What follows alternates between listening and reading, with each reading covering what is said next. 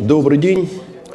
Э, действительно, сегодня у нас, ну, по крайней мере, в рамках вот этого курса последняя встреча. И э, встреча, я бы сказал, по э, такой теме, которая неизбежно оказывается спорной, дискуссионной. И, ну, если я, вот, начиная предыдущую лекцию, посвященную перестройке, говорил о том, что взгляды на проблему могут быть разными, и я вам представляю свой взгляд, то к сегодняшней лекции это относится в еще большей степени, конечно. Э, ну, давайте посмотрим, как все это начиналось. Вот 91 э, год. Э, понимаете, конечно, для старшей части аудитории сегодняшней это, так как для меня, вчерашний день, который мы помним по своей собственной шкуре – а вот для молодежи это, я так понимаю, все-таки уже абсолютная история, потому что ну, сегодняшние старшеклассники – это люди, которые родились как раз на исходе периода в 2000 году. А, итак, вот с чем страна вошла э, в 90-е годы, в 91-й? Значит, э, осенью 91 -го года э, ситуация следующая. За год выпуск денег в обращение возрос в 4,5 раза. Э, национальный доход за год упал на 11%. Э, добыча угля и нефти, то есть главного экспортного товара Советского Союза, настолько же. Э, сбор зерна снизился за год на четверть. В магазинах абсолютная пустота. Ну, понимаете, вот люди моего поколения привыкли к тому, что там многого купить нельзя, а без очереди купить нельзя почти ничего. Но такой пустоты в магазинах, как на рубеже 80-х, 90-х, э, я не видел больше никогда. Вот ни до, ни после. Даже банки рыбных консервов, как будто корова языком слезнула. Входишь в магазин, прилавок есть, и на прилавке ничего. Вот вообще никакого товара нет. Э, рубль упал до такой степени, что среднемесячная зарплата в валютном исчислении 7 долларов составляла. 7 долларов. Э, значит, запасы зерна.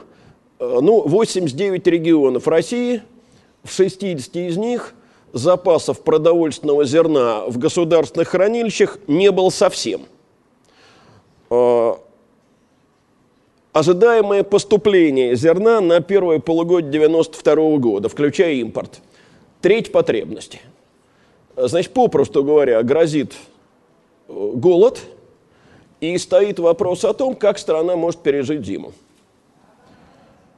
Э, какие есть пути? Путей, собственно, два. Либо хлеб у деревни, у колхозов тогда еще, отбирать силой – либо каким-то образом их заинтересовать э, в том, чтобы они хлеб продавали. Но дело в том, что для того, чтобы отбирать силой, э, нужны серьезные силовые структуры. В тех условиях их нет. Они уже практически были развалены. К тому же, даже если бы они были, то опыт гражданской войны, когда хлеб отбирали силой, показывает, что это путь в тупик – а для того, чтобы реализовать второй путь, э, нужно было всего ничего сделать. Всего-навсего быстро перейти к рыночной экономике. Такая, знаете, реформа, э, не имевшая аналогов в истории. При этом осуществлять этот переход э, должен был уже не Советский Союз, не союзный центр, а исключительно Россия. Слушайте, вот можно, чтобы так оставалось? Или вот это будет все время повторяться? Сложновато. А, значит, э, с программой экономических реформ э, Борис Николаевич Ельцин выступил в конце октября. Это был пятый съезд э, российских депутатов. И, конечно, авторами этой программы – Э, являлись министры нового российского правительства. А конкретно э, это э, люди команды Егора Гайдара. При этом Гайдар был назначен вице-премьером по экономике, а исполняющим обязанности главы правительства президент стал сам. Тем самым положив вот на эту чашу весов свой президентский авторитет. Что представляет собой программа? Значит, идея Гайдара была следующая. Три главные реформы, причем именно в той последовательности, которую я сейчас назову. Прежде всего, переход к свободным ценам, это то, что называлось либерализация цен. Э, во вторую очередь, свобода торговли, э, то есть право граждан, предприятий, учреждений э, торговать любыми товарами, кроме внесенных в специальные перечни, то есть там оружие, боеприпасы, наркотики и тому подобные вещи, которые, понятно, в свободную продажу идти не могут. И в-третьих, э, приватизация государственной собственности. Э, спрашивается, почему такая последовательность, почему либерализация цен стоит на первом месте? Да по очень простой причине. Э, дело в том, что без перехода к свободным ценам и свободе торговли никакая приватизация и возможно бы не была. Ну, представьте себе тогдашнюю действительность, когда сырье, материалы, топливо – Э, все это распределяется фактически по э, лимитам, э, а торговать надо по государственным ценам. Естественно, э, никто брать э, предприятие в собственность не рискнул бы. Кроме того, либерализация цен должна была выявить реальную истинную стоимость товара, потому что у нас ведь э, была серьезная ценовая искаженность. Э, например, Э, продовольствие э, в розничной продаже стоило намного дешевле, а, э, скажем, товар широкого потребления намного дороже, потому что все продовольствие было датируемо. В начале перестройки, когда стали выяснять, так сказать, величину дотации, оказалось, что это 45% к объему реализации. Понятно, что такая система возможна была только когда государство назначало все цены от э, автомобиля до последнего гвоздя. И э, понятно, что все эти реформы, э, естественно, должны были оказаться крайне непопулярными. Э, но вы понимаете, либерализация цен – это их неизбежный рост.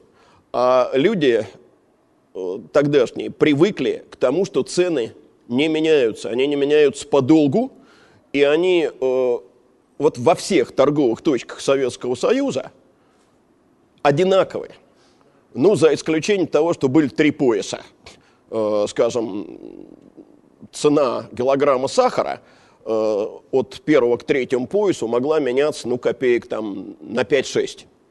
Э, вот в первом поясе он стоил рубль 4 рафинат, а в третьем, ну, скажем, мог стоить рубль 10. Вот э, весь ценовой диапазон – Э, очевидно, что люди, которые брались за э, такого рода реформы, обречены были на дружную ненависть. И не случайно Егор Тимурович Гайдар говорил, что наше правительство – это правительство камикадзе.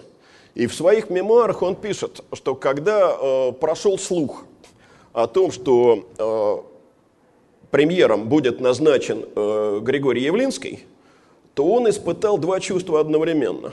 С одной стороны, явное облегчение, что вот не придется свою голову класть на эту плаху, а с другой стороны, беспокойство, э, потому что он ожидал, что Явлинский будет уклоняться от э, неизбежного решения о либерализации цен. Дело в том, что при всех э, многочисленных достоинствах Григория Алексеевича для этого человека всегда была очень важна его личная популярность которой в данном случае нужно было жертвовать. Слух этот оказался неверен, и э, брать эту ношу на себя пришлось именно Гайдару и его единомышленникам. Понимаете, без э, решения о либерализации цен были возможны два пути. Либо карточки, либо голод. И, кстати, 60% населения высказывалось за карточки. Э, но понимаете, чем дело? Для того, чтобы обеспечить снабжение по карточкам, тоже нужно все-таки бесперебойное снабжение городов продовольствием наладить. А это уже было невозможно, потому что власть уже была для этого слишком слаба. Э, при этом идея Гайдара монетаристская. Я не очень уверен, что школьники знают э, значение слова монетаризм, поэтому попробую э, максимально простым образом это объяснить. Монетаристская политика заключается в том, что количество денег в обращении не должно расти быстрее объема реализуемых товаров и услуг. Потому что если происходит иначе, то увеличение числа денег ведет не к росту реальных доходов, не к росту благосостояния, а только к инфляции.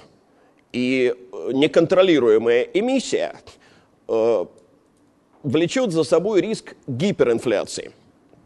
Э, вот гиперинфляцию наша страна пережила э, в 20 веке, к счастью, однажды, во время гражданской войны, когда э, к 22 году цены превысили уровень 13 года, если мне не изменяет память, в миллион двести тысяч раз. Ну, давайте посмотрим, как это делалось. 2 января 1991 года указ о свободных ценах. Какие цены не освобождались? Энергоносители, хлеб, молоко э, и еще буквально вот несколько особо социально значимых э, продовольственных товаров. Одновременно допущено свободное хождение иностранной валюты – Э, ну, это мы говорим так, иностранные валюты. На практике хождение получили доллары э, и немецкие марки. Тогда еще никакого евро не существовало. Я только напоминаю, что в Советском Союзе существовало... Господа, давайте мы сделаем так. Э, все, кто здесь оказался не по своей воле, совершенно вольны отсюда уйти. Но когда-нибудь вы окажетесь на моем месте, и вы поймете, что говорить одновременно с кем-то лектору чрезвычайно сложно. Пожалуйста, этого не делайте. В Советском Союзе существовала статья 88 Уголовного кодекса, по крайней мере, Уголовного кодекса РСФСР, которая за валютные операции влекла наказание вплоть до расстрела.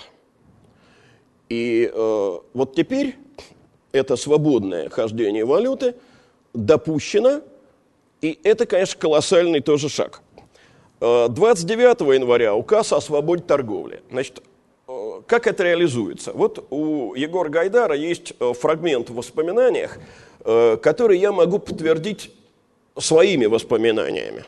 Только он это впервые увидел около здания детского мира на Лубянской площади, а я около Черемушкинского рынка – огромная э, толпа, э, вытянутая там, ну, на километр.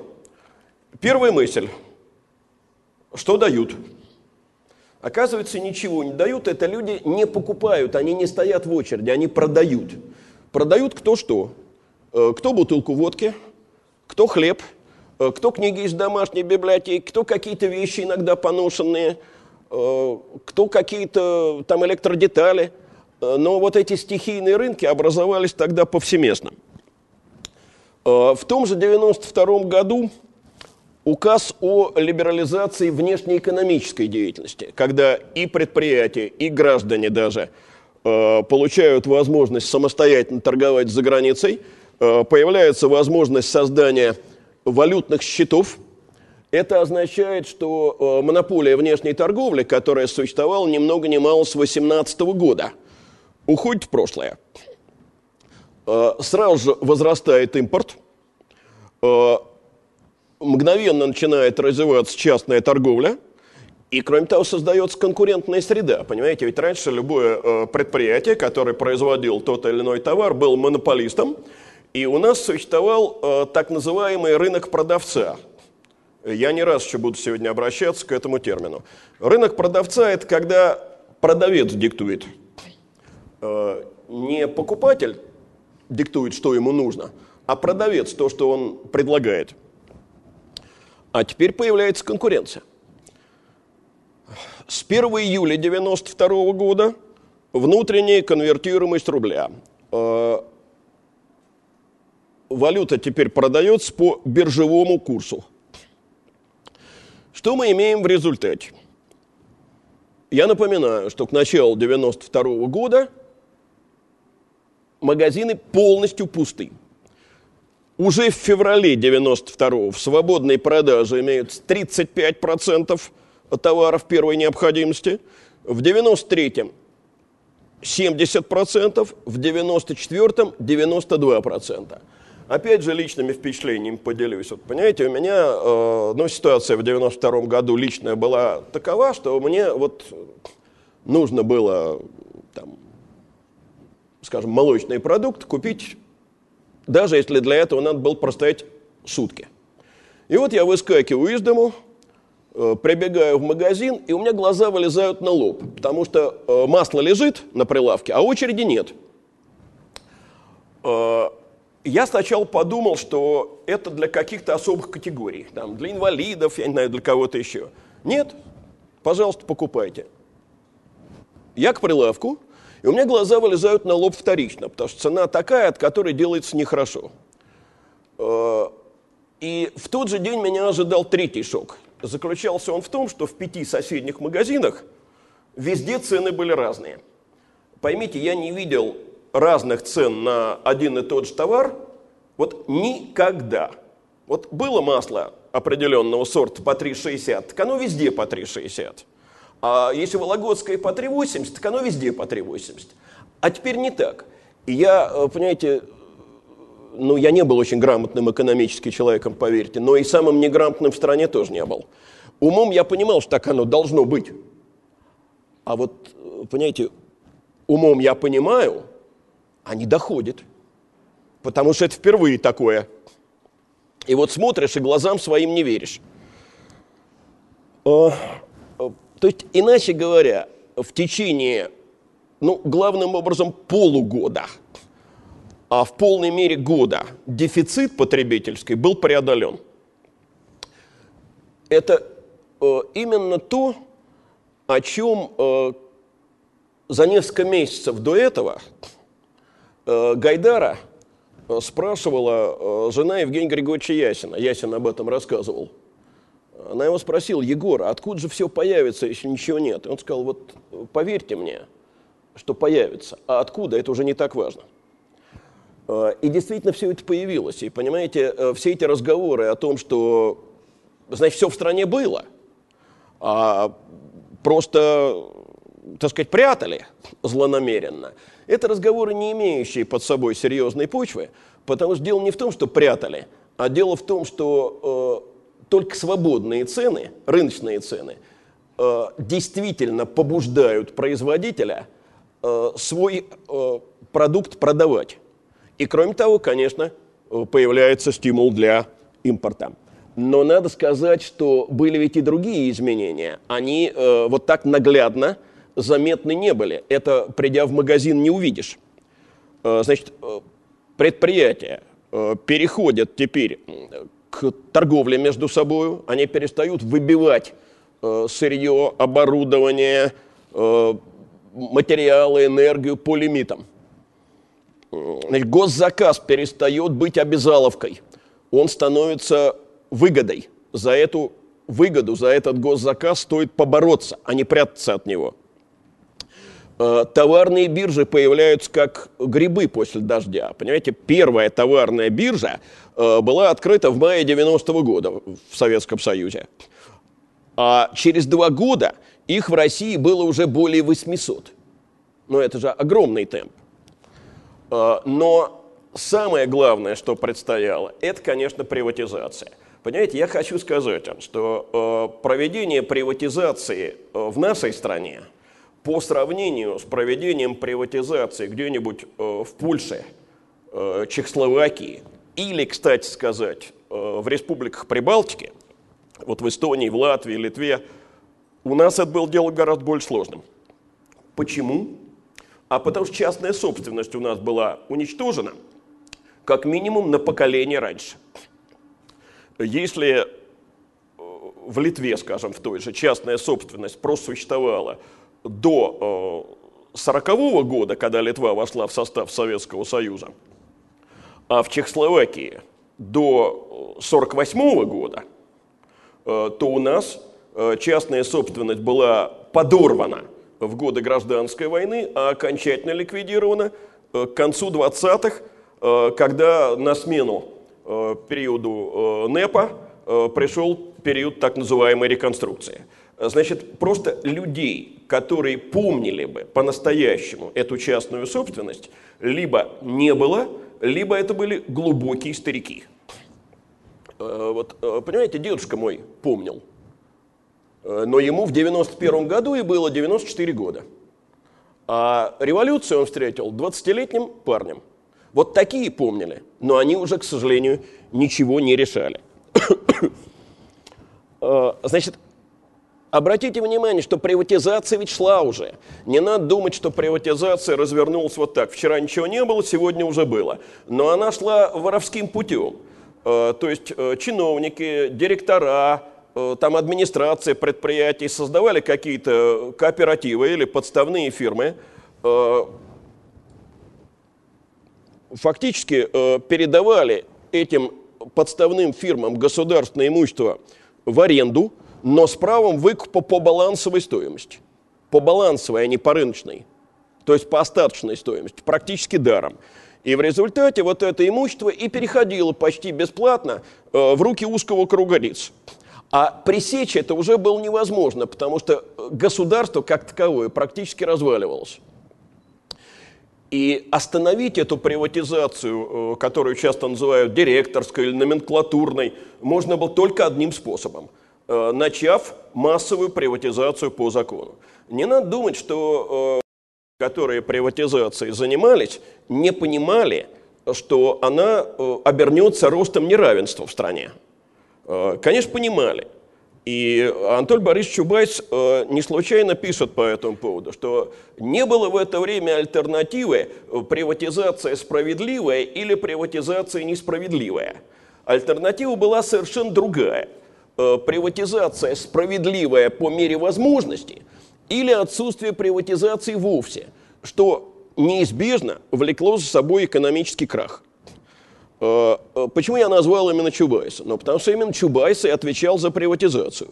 Он возглавил так называемое госком имущество, то есть Государственный комитет по управлению имуществом. И когда ему Гайдар сказал, что Толя, тебе придется заниматься приватизацией. Он сказал, Егор, ты понимаешь, что я тогда стану самым ненавидимым человеком в стране? Они прекрасно все это понимали. Что ему ответил Гайдар? Толя, понимаю, но кто-то взяться за это должен. И что ответил Чубайс? Ну, надо, значит, надо. Э, понимаете, я на что хочу обратить ваше внимание.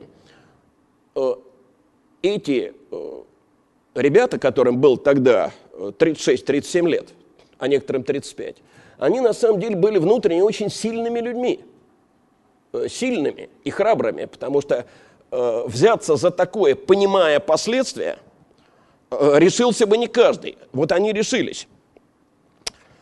Э, значит, э, понимаете, вообще-то закон о приватизации был принят еще летом 91 -го года.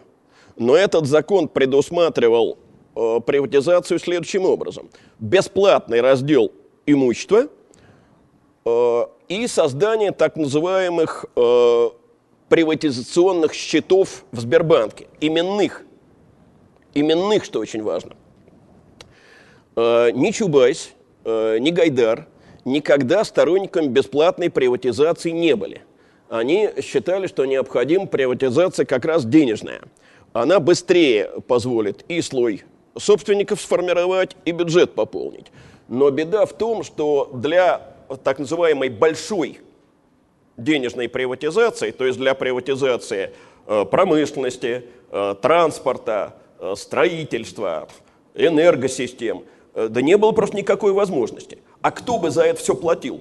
Откуда взялись бы деньги? У граждан денег таких не было. Значит, могли, мог прийти иностранный инвестор, но во-первых, для его прихода еще не было законодательных условий, э, не было должных э, гарантий соблюдения собственности, которые могли бы этого инвестора привлечь. А во-вторых, что на самом деле важнее, ну представьте себе, что это произошло бы. И что бы мы сегодня имели? мы бы имели обвинение реформаторов в распродаже э, Отечества иностранцам за копейки. Этого они, кстати, тоже хотели избежать, но не обвинений в свой адрес, а именно этой распродажи. И поэтому за деньги сразу же э, стали при, проводить так называемую малую приватизацию. Что такое малая приватизация? Мастерские, там всякие ремонтные, э, предприятия общественного питания, бытового обслуживания, магазины и тому подобное. И действительно, вот если мы посмотрим, э, то к маю 93 -го года, ну чуть больше, чем за год, да, э, приватизировано 52% магазинов, 47% ресторанов, кафе, столовых, 54% ателье и ремонтных мастерских. Это 50 тысяч частных предприятий за год. Это очень много. А вот приватизацию крупной собственности действительно пришлось проводить бесплатно. Правда, был э, вариант э, Ларисы Пияшевой. Я, по-моему, э, на прошлой лекции упоминал э, об этом э, экономисте. Э, Лариса Пияшева, автор э, знаменитой э, статьи, точнее заметки по объему «У кого пышнее пироги», опубликованной под псевдонимом Эл Попкова. Э, я говорил, что в то время, когда эта статья была опубликована – настолько э, в обществе господствовало представление о рыночном социализме, э, что когда появилась эта статья с жестким противопоставлением или социализм, или рынок, э, то ее обвинили в антирыночных настроениях, а она была как раз радикальной рыночницей. Так вот, она предлагала полностью передать предприятие бесплатно в руки рабочих коллективов, ну, трудовых коллективов. И этот вариант реформаторы отвергли. Э, почему? А потому что был опыт социалистической Югославии, где действительно э, предприятия перешли в руки трудовых коллективов, и оказалось, что это крайне неэффективная форма владения собственностью. Потому что трудовой коллектив думает в первую очередь не о накоплении и развитии, а о сегодняшнем потреблении. И Югославия, в общем, тоже вошла в очень серьезный кризис, правда, другой, нежели в нашей стране. Э, кроме того, такой вариант э, был бы на руку директорату, сохранил бы власть прежних директоров, и никакие так называемые эффективные собственники не появились бы еще несколько десятилетий. Э, значит, что было решено сделать? Часть акций действительно шла трудовому коллективу, остальные акции поступали в продажу, но при этом они обменивались не на деньги – а на так называемые приватизационные чеки. Не счета, а приватизационные чеки. Э, в просторечии ваучеры. Э, значит, слово ваучер э, – это слово, возникшее от английского расписка или поручительства. Значит, и они не были именными. Их можно было покупать, продавать, отдавать в залог и так далее. И вот здесь очень серьезная проблема – значит, я знаю э, людей, достаточно серьезных специалистов, которые говорят, что это была ошибка. Э, поскольку ваучер можно было пускать в продажу, то реформаторы людей абсолютно экономически безграмотных, а у нас все общество было экономически безграмотным, оставили один на один с недобросовестными дельцами,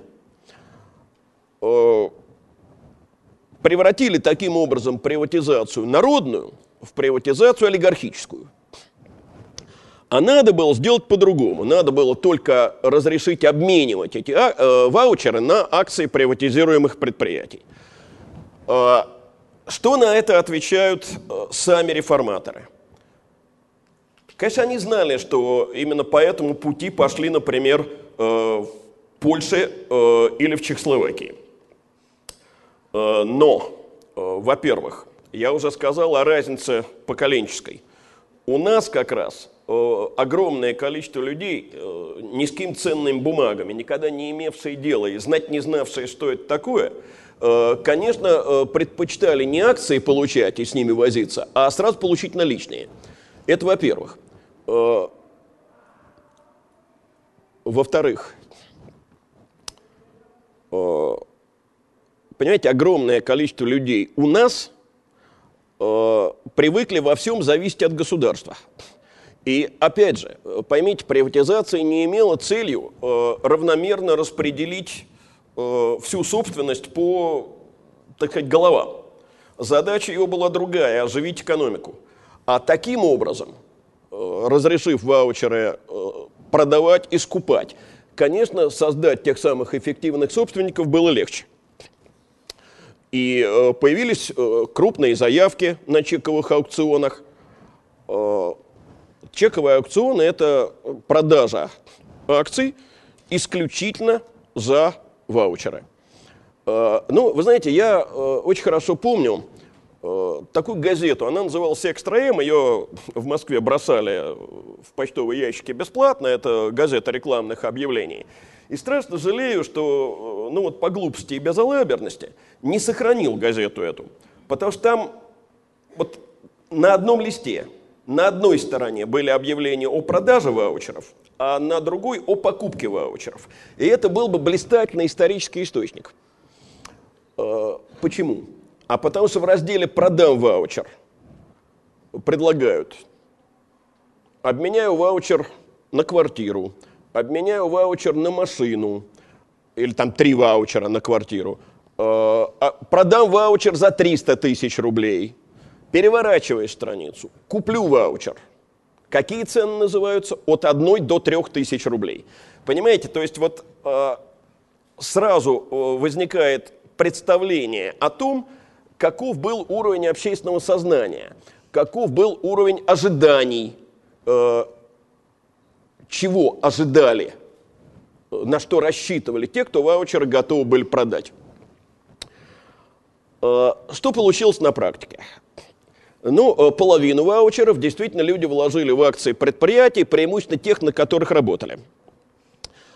Э, примерно пятую часть ваучеров продали – Э, продавали их, э, ну вот, за цену там трех-пяти батонов хлеба на самом деле. А примерно э, треть, ну, может быть, чуть меньше трети, вложили в так называемые чековые инвестиционные фонды. Кто вкладывал деньги в чековые инвестиционные фонды? Люди вроде меня, которые не имели никакого представления ни об акциях, ни о возможности ими управлять этими акциями, Э, неопытные экономически и в то же время не желавшие э, вот, продать ваучер за 3 копейки. Все, э, кто вложил деньги в чековые инвестиционные фонды, пролетели. И о каких цифрах идет речь? Ну, по оценке Чубайса, 40-45 миллионов ваучеров легли в эти Э, чековые инвестиционные фонды, которых было э, создано в стране более 600.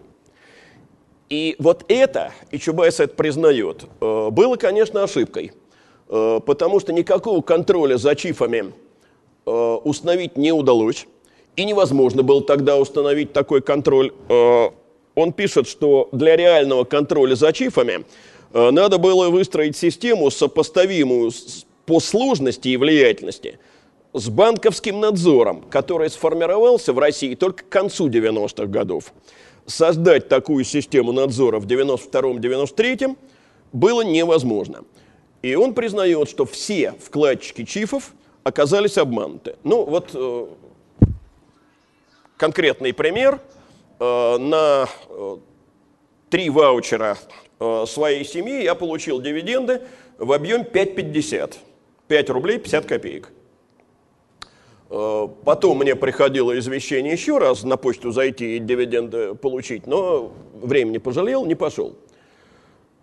Э, должен вам сказать, что вот провал э, Чифов – это колоссальный был общественный такой удар, потому что кто вкладывал деньги в Чифы? В значительной степени это была интеллигенция – а это люди, которые влияют на формирование общественного мнения. Э, понимаете, и возникло ощущение, э, я бы сказал, сказал убеждение, что вообще в результате приватизации э, люди были обворованы, а, так сказать, выгоду получили только те, кто собрал большие пакеты ваучеров на чековых аукционах. Вот был у меня знакомый, э, мы, собственно, на этом с ним и раззнакомились. Э, потому что, э, придя ко мне в гости, он стал громогласно рассуждать, что вот меня обворовали. Я говорю, Володя, а что у тебя было? Ну, у тебя за плечами речной техникум, зарплату ты отродясь больше 70 рублей не получал, потому что нигде не держался долго.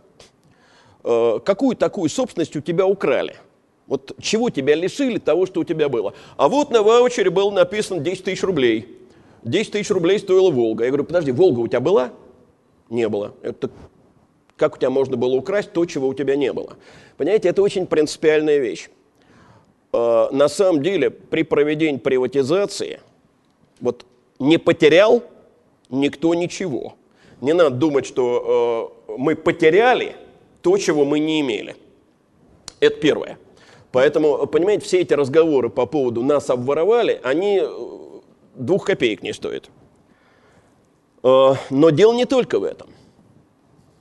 Понимаете, на самом деле история с ваучерами э, не такая однозначная, как кажется. Да, все, кто прошел через чифы, все остались ни с чем. Но давайте посмотрим на людей, которые вложили деньги не в чифы, потому что, еще раз повторю, в чифы вкладывал тот, кто был ленив – вот я был ленив, мне некогда было заниматься акциями. Я понес их в ЧИФ. А вот э, человек, который вложил деньги в акции. Ну, возьмем москвича. Э, вот э, обменивали ваучеры, например, на акции торгового дома ГУМ. Семь акций можно было получить за ваучер. Неудачная, прям скажем, инвестиция, потому что э, через 14 лет эти акции стоили 100 рублей. А вот другое вложение.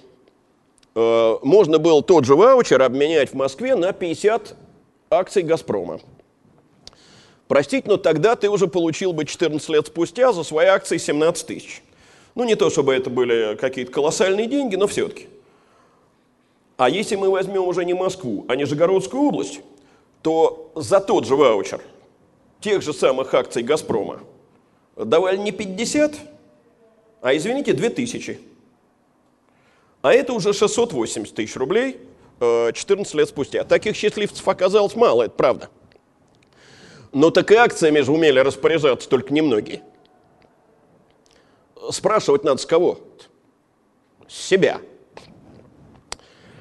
Э, понимаете, еще раз вернусь к номиналу.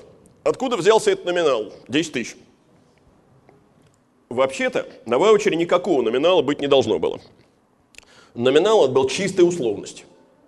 Э, ну, взяли, прикинули, очень грубо, конечно, э, каково национальное богатство, разделили на э, численность населения, вот получили эту совершенно абстрактную цифру. И правильно написано в книге «История приватизации в России», что можно было поставить и 10 тысяч, и 1 рубль в качестве номинала. От этого ничего не зависело. Потому что если эта бумага рыночная, то и цена ее меняется, она зависит от конъюнктуры рынка. Значит, задачу э, сформировать начало частной собственности и перейти к денежной приватизации, ваучерная приватизация выполнила. Э, прежде чем говорить о приватизации денежной, о кое-каких других обстоятельствах, довольно тяжелых.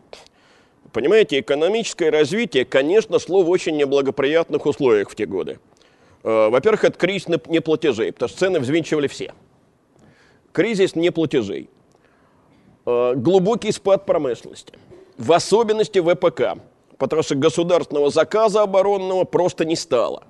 Конверсию провели, извините, по э, схеме которую в одном своем детском стихотворении изложил Сергей Владимирович Михалков. Я в детстве был большой поклонник э, творчества Михалкова, излечился не скоро от этого, так лет 12.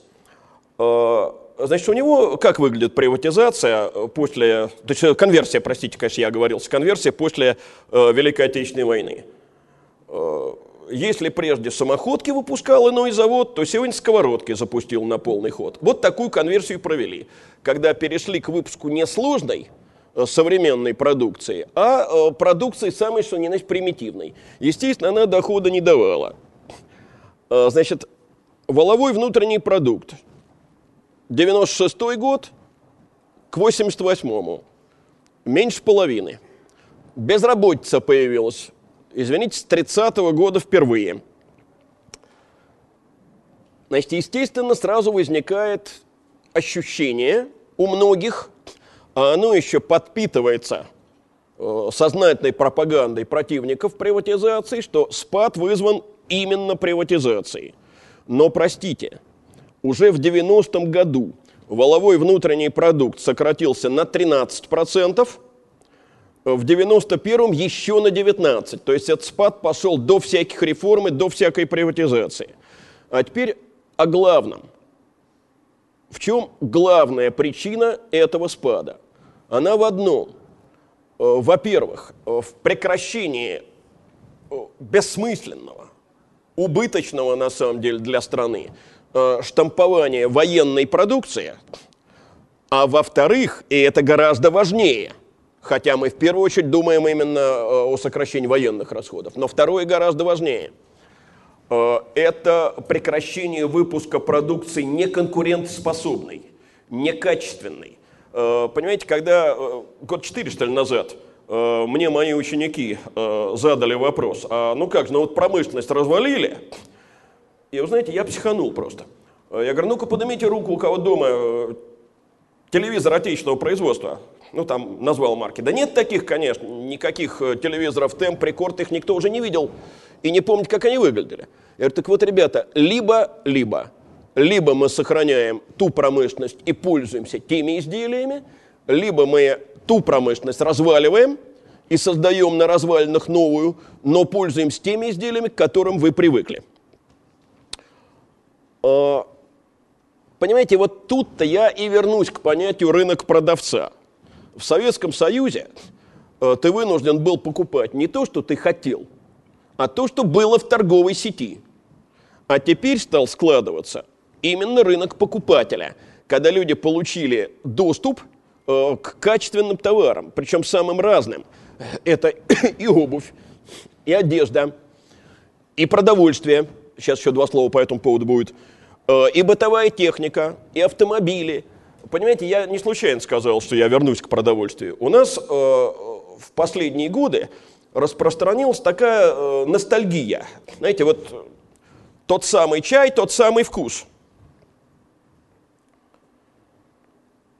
Вы, к счастью, я думаю, вот те, кто сейчас школу кончает, того самого вкуса не ведали никогда. Э, потому что когда мы с матушкой э, покупали колбасу полукопченую, то э, дальше она отправлялась не в холодильник, а сначала на шкаф. Мы ее заворачивали в газету и неделю держали на шкафу. Э, она теряла в весе за счет того, что вода выпаривалась. И после этого ее можно было как-то есть. А до этого она, простите, керосином попахивала. Э, так что вот мне, мне через полгода 60, не надо рассказывать про тот самый вкус, я его хорошо помню. Э, так что продовольствие, к которому имел доступ советский человек, большей частью было некачественным. Э, скорбеть по нему не следует. Э, кстати, вы знаете, я, когда начались эти реформы, год через 3-4 дома говорю, слушайте, а куда пропала гнилая картошка? Вот я ее в продаже не вижу. Приходишь в магазин, она вся мокрая. Ее надо принести домой, высыпать и сушить. А после этого отбирать. Или яйца за 90 копеек. В среднем там 4 из десятка оказывались внутри черные, гнилые. Не, не стало их. Ребята, где тот самый вкус? Ну, я понимаю, да, кое-кто любит рыбу с душком, но я нет. А, а теперь о социальных последствиях. Они действительно оказались очень тяжелыми. Понимаете, вот что тут скрывать? Цены за 92 год выросли в 26 раз, а за 93 еще в 9. Это не гиперинфляция, но это уже близко к ней. Реальный доход населения, только давайте сразу скажу, что вот это словосочетание «реальные доходы» в данном случае стоит в кавычках. Они упали на 44% в 1992 году и э, на доперестроечный уровень вышли э, только через 15 лет. Почему я сказал, что я это словосочетание ставлю в кавычки? А вот почему. Как рассчитываются реальные доходы? Они рассчитываются по соотношению зарплаты цен. Но в основу расчета закладывались государственные цены. Э, между тем, во многих городах и весях Советского Союза э, без переплаты э, купить промышленные товары было невозможно. А что касается мяса, масла, молока, колбас, ну молока нет, виноват, лишнего прибавил, вот мясо, масло, колбасы. Пожалуйста, в кооперативную торговлю, а там цены в 2-3 раза выше. Поэтому эти так называемые реальные доходы правильно называть нереальными доходами. Да, они действительно упали на 44% от этого уровня. Э, Так было сокращение или не было? Было. Э, понимаете, э, например, в 90-е годы спрос на бытовые услуги и на потребительские товары э, упал процент, ну, может быть, на 30. Калорийность питания снизилась процентов на 30-40. Почему? А помните, о чем мы говорили на предыдущей лекции? О катастрофическом падении цен на нефть, начиная с 1986 года – когда в 1984-м э, нефть стоила порядка 60 долларов, в 85-м порядка 40, а в 86-м уже 18. А это был основной ресурс, который позволял покупать зерно, мясо и многое другое, привозить его в Советский Союз. Кто оказался в самом тяжелом положении? Пожилые люди, пенсионеры – Потому что мы, я тогда принадлежал э, к социальной группе молодежь, э, мы могли поднапрячься и работать на трех работах. Э, старики делать этого не могли. Пенсии упали втрое, их на еду и лекарства еле-еле хватало. Но главное же не в этом. Понимаете, когда человеку 30 лет, то у него есть его зарплата – а когда ему 70, то у него кроме зарплаты есть, э, как правило, какие-то, пусть не очень большие, вклады в сберкассах. И вот эти вклады в сберкассах мгновенно превратились в труху.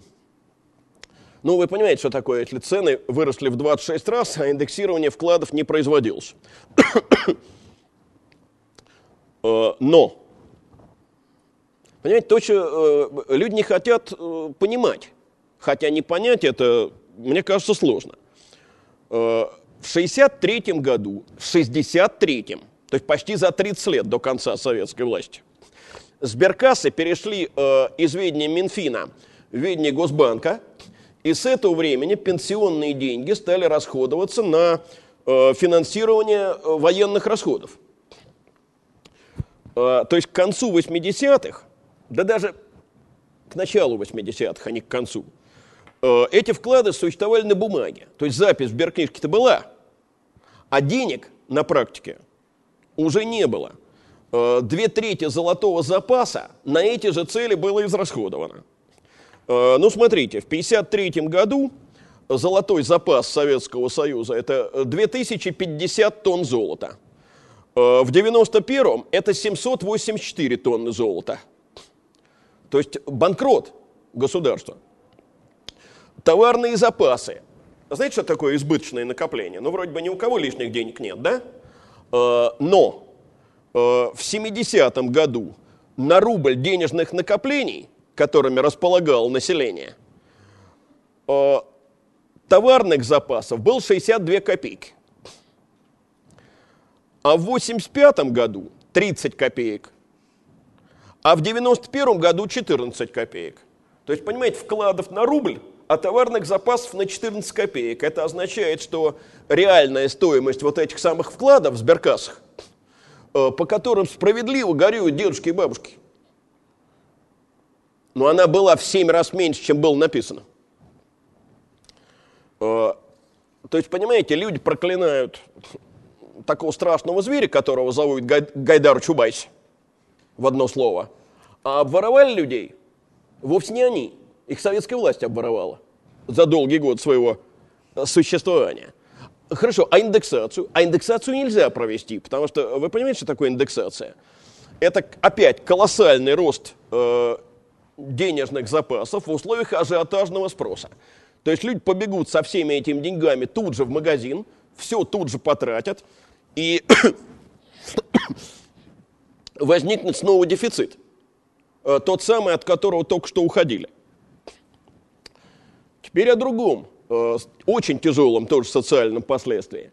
Это падение доходов работников бюджетной сферы.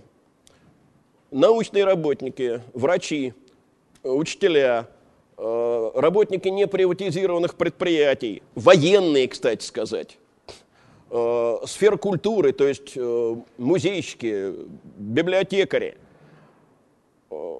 то есть многим из них просто пришлось распрощаться с прежней профессией и заниматься, скажем, мелким бизнесом, вот челночным так называемым, там, э, в Турцию с большой сумкой и оттуда с этой же большой сумкой, только уже до отказа набитой. Э, и, конечно, это, э, понимаете, страшное снижение социального статуса. Не забывайте, что у нас в стране, где, понимаете, с детства мы учили, что мамы всякие нужны, мамы всякие важны, в то же время были профессии престижные и непрестижные, и э, вот проф... Э, занятия торговлей при всей их доходности по престижности стояли в самом низу. Советский человек сквозь зубы говорил, торгаш. Он к этому самому торгашу потом охотно шел на поклон, потому что надо было покупать заднего кирильца, как говорил Райкин. Но он его в то же время презирал. Понимаете, и как? Я был инженер э, на оборонном заводе, э, я был научный сотрудник, а теперь я вынужден заниматься вот этим. Конечно, люди это переживали очень тяжело. Что касается науки, тут вообще катастрофа, потому что э, ни зарплат, ни финансирования исследований, ну денег нет. И в результате э, значительная часть э, отечественных ученых особенно в таких сферах, как физика, химия, биология, математика, то есть самые прогрессивные отрасли, э, попросту подаваться в другие страны. И даже не ради зарплаты часто, а ради того, чтобы иметь возможность работать. Кто выиграл? Выигравшие тоже были, не надо о них забывать. Выиграли предприниматели, выиграли э, сотрудники так называемых инофирм, э, выиграли работники банковского сектора – кто, собственно, составил основу формирующего среднего класса? Да вот они и составили. И в то же время появились э, новые русские. А, понимаете, э, с термином «новые русские» произошла довольно забавная история. А, появился он для обозначения людей, которые преодолели груз советских традиций. А очень скоро новыми русскими стали называть нуаришей, вот этих вот э, выскочек – в малиновых пиджаках, с золотой цепью на шее в палец толщиной и э, замечательным анекдотом, который, я боюсь, вот многим присутствующим по молодости лет будет просто непонятен. Анекдот такой. Ребенок нового русского э, мобильным телефоном копает в песочнице. Отец, высунувшись из окна, ему кричит. Ты же его сломаешь и будешь как последний лох с одним пейджером. Понятен этот анекдот только э, в контексте начала 90-х годов, когда пейджер еще был роскошью. А потом он исчез за ненадобностью вовсе. Потому что, ну вот в школе, где я работаю, сотовым телефоном не пользуется только один человек. Директор. А все пятиклассники в лучшем виде. И не только звонят, а уже и кино на этих сотовых телефонах смотрят. То есть это сегодня уровень игрушки. А, ну, понимаете, конечно, среди этих новых русских появились и обладатели просто очень крупных состояний. Но смотрите, в 91 году, ну, классическая, э, так сказать, статистическая ситуация, 10% самых богатых, 10% самых бедных. Э, в 91 году э, первые были богаче вторых в 4,5 раза, в 94-м в 15,5. И это, конечно, цифра очень плохая, ее ни в одной развитой стране нет. Это цифра, влекущая за собой серьезнейшую социальную напряженность. Э, конечно, выросла преступность. И экономическая, и уличная. Уличная выросла просто потому, что, э, во-первых, появились люди с деньгами и ослабли э, силовые структуры – а экономическое выросло э, потому, что было колоссальное количество людей, ничего не понимавших в экономике. Но давайте вспомним самую известную преступную экономическую структуру, она называлась МММ. Я, к сожалению, не помню расшифровку. Видимо, три брата Мавроди. Значит, ну, э, старшие присутствующие, наверное, помнят э, замечательного телегероя Леню Голубкова э, с этим прекрасным мемом «Куплю жене сапоги». Вот. И его напарницу, которую я уже не помню по имени отчеству, одинокая женщина и никому не верит, но верит только МММ. Но, понимаете, дело в том, что я живу в трех кварталах от офиса МММ. И я помню, какие там происходили побоища. Э, как люди буквально э, челюсти ломали друг другу для того, чтобы быстрее сдать туда деньги. Некоторые квартиры отдавали в залог, и без квартир без этих остались. Я, впрочем, знаю людей, которые успели выиграть. Ну вот я близким своим, которые влезли в МММ, сказал, быстро спрыгиваем. Они спрыгнули с холодильником под мышкой, купленным на эти доходы.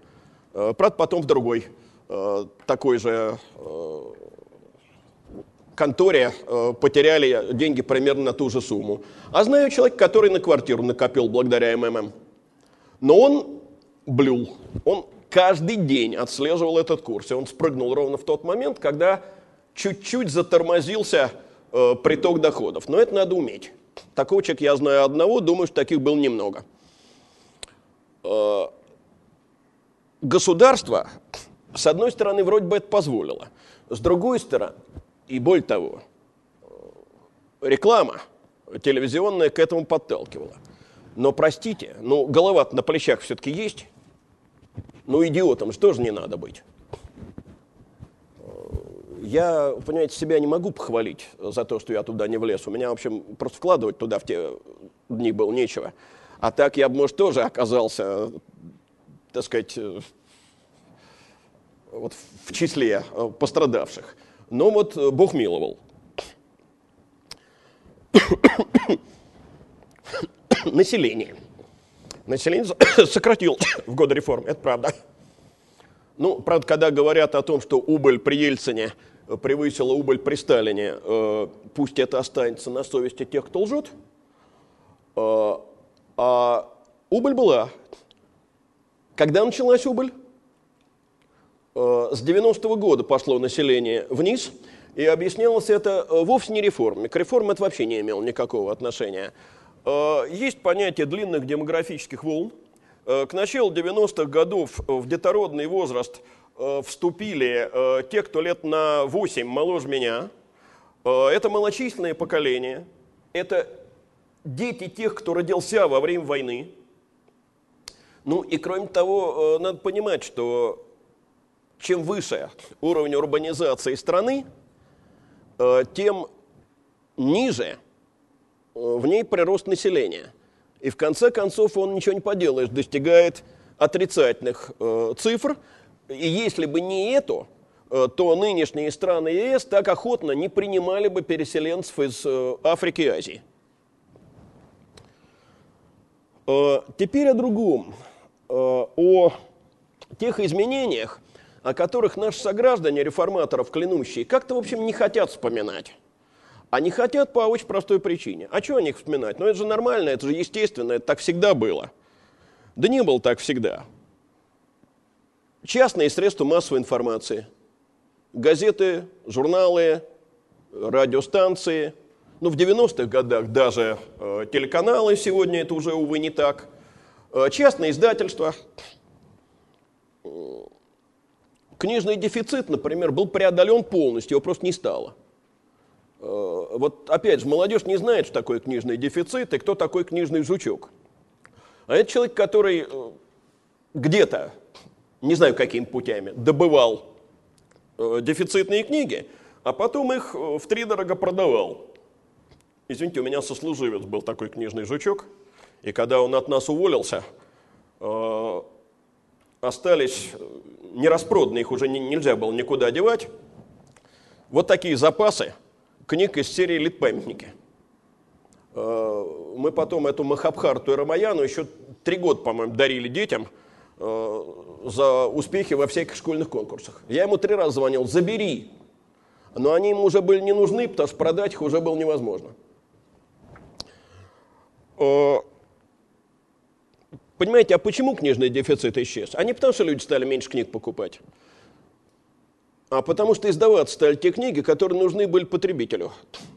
А не все вот это вот многопудие э, секретарей Союза писателей. Э, частные школы появились. Я, э, как учитель государственной школы, ну, вы сами понимаете, не очень э, симпатизирую школам частным. На мой взгляд, в большинстве из них не очень хорошо учат. Но с другой стороны, надо сказать, что есть категория детей, которым э, в частной школе хорошо, а в государственной плохо.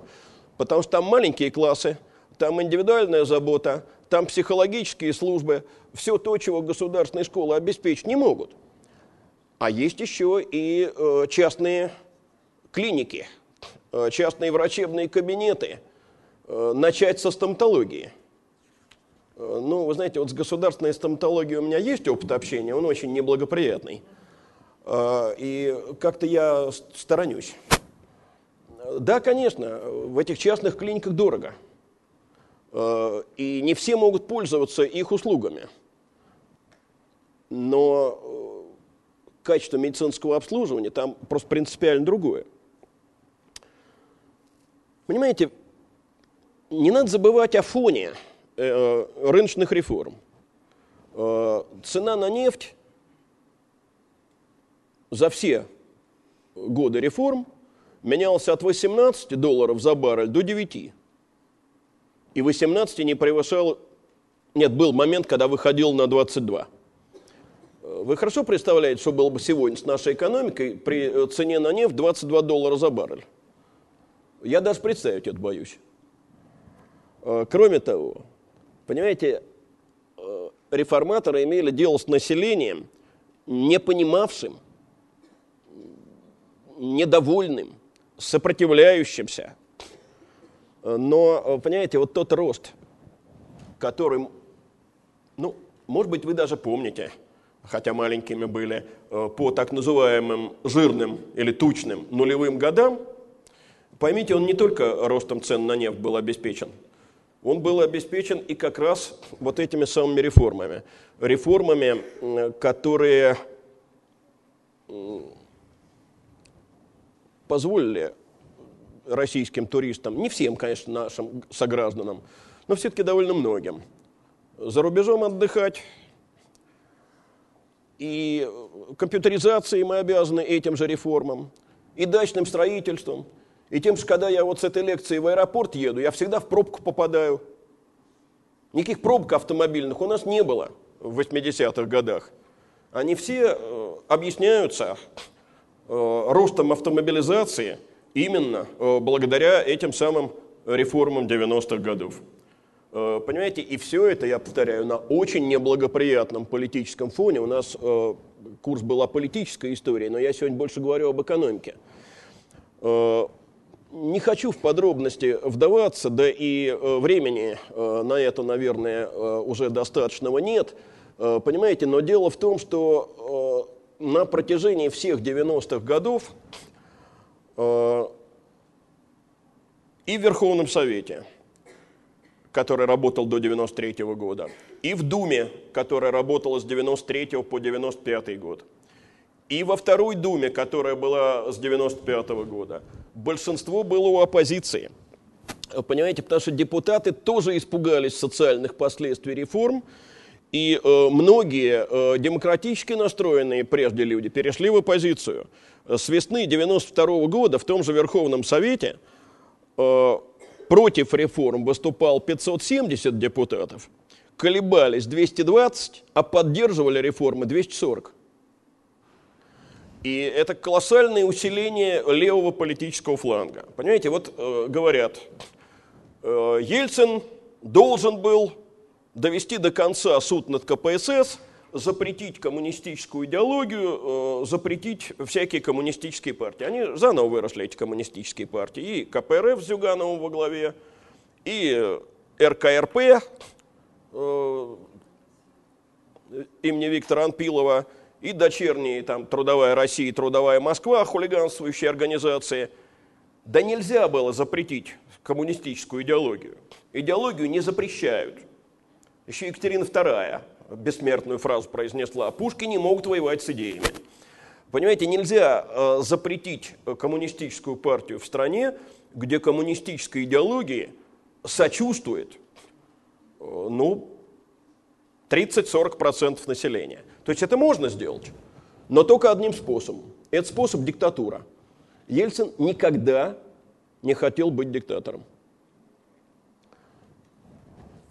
Ну вот, э, в ходе одной дискуссии на сходную тему э, мне сказали, да, вот Ельцин не хотел быть диктатором, а кто э, в 93 году расстрелял парламент из танков? Э, момент, к которому необходимо обратиться. Полный паралич власти на протяжении 93 года, потому что парламент блокирует любую Э, президентскую правительственную инициативу. Э, при этом депутаты никакой ответственности на себя не берут, э, накачивают экономику деньгами, потому что они принимают все время законы, требующие колоссальных расходов, и тем самым вот эту монетарную, монетаристскую политику подрывают. Именно поэтому никакая шоковая терапия по Гайдару реализована не была, и сам Гайдар в 92 году вынужден был уйти в отставку счастье, что пришедший ему на смену э, в качестве э, премьера, но только Гайдар премьером не был, он был только исполняющим обязанности, а пришедший ему на смену Виктор Степанович Черномырдин э, премьером был и оказался человеком очень обучаемым. Он пришел с легендарной фразой «нужен рынок, а не базар». То есть пришел ничего не понимая в рыночной экономике. И за буквально год-два стал, в общем, последовательным рыночником. Э, я понимаю, что когда я произношу фамилию Черномырдин, то аудитория в первую очередь вспоминает его бессмертные фразы, типа «никогда такого не было, и вот опять». Э, но, понимаете, я хочу вам сказать, что надо обладать гигантским природным талантом для того, чтобы всю российскую историю – уложить в одну фразу. Хотели как лучше, а получилось как всегда. Э, понимаете, не зря Хазанов говорил, что когда наша профессия, говорил, он умирает. Э, когда э, премьер говорит, тут вам не здесь, юмористам на, на эстраде делать нечего. Это, правда, цитата из Стругацких, но кто же это вспоминает? Так вот, понимаете, с премьером, в общем, повезло, конечно. Черномырдин оказался очень в этом смысле ответственным э, человеком.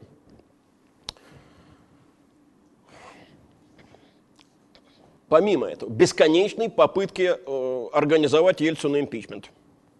Значит, и кончил все это референдумом, на котором Ельцин в конце концов настоял. Правда, э, депутаты изменили э, формулировки, потому что Ельцин предлагал референдум о доверии президенту и парламенту. А парламентарии настояли на референдуме с четырьмя вопросами. Вот они. Доверяете ли вы президенту Ельцину? Одобряете ли вы социально-экономическую политику президента Ельцина? Считаете ли вы необходимым проведение досрочных выборов президента?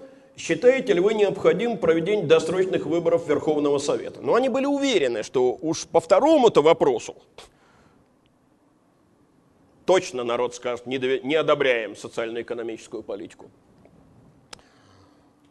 25 э, апреля 1993 года референдум проводился. 64% взрослых граждан, имеющих право голоса, на избирательные участки пришли. Ну, правда, была могучая кампания пропагандистская, э, которая звучала, ну вот старшие помнят, да-да, нет, да, отвечать надо так. Э, но, э, понимаете, я не верю в то, что такие пропагандистские кампании решающую роль играют. Если человек хочет сказать, что нет, я не одобряю социально-экономическую политику, потому что я обнищал, так он так и скажет. Что получилось?